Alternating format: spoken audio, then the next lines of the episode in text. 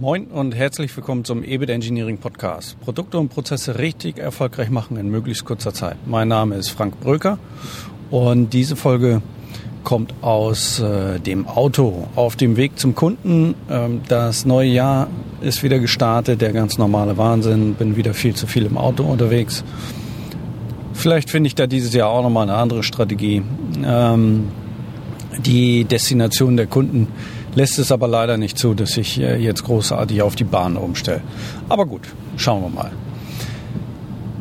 So, worum geht es in dieser Folge? Dies ist ein Aufruf an alle äh, Bewerber, an alle Interessierten da draußen, die ähm, schon immer mal mit dem Gedanken gespielt haben, in die Beratung zu wechseln. Wir suchen Verstärkung für unser Beratungsteam rund um Cost Engineering, Value Management, äh, Wertstromanalyse, Wertanalyse, Kostenanalyse.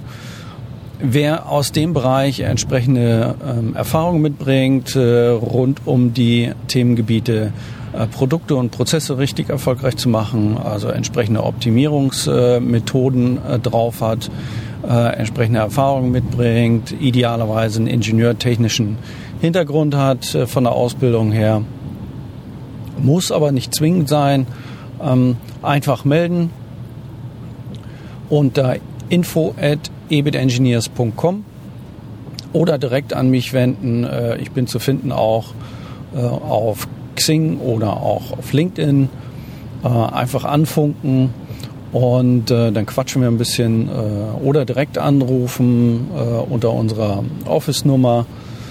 Ja, würde mich freuen. Ähm, wenn wir ins Gespräch kommen und vielleicht äh, wäre das ja was äh, für den einen oder anderen und sollte das jetzt hier an der Stelle jemand hören, der generell kein Interesse hat, aber jemanden kennt, der Interesse haben könnte, dann freue ich mich natürlich auch darüber, äh, wenn äh, hier ein Tipp weitergeleitet wird an die entsprechenden Personen, so dass dann hier äh, entsprechend äh, was passiert.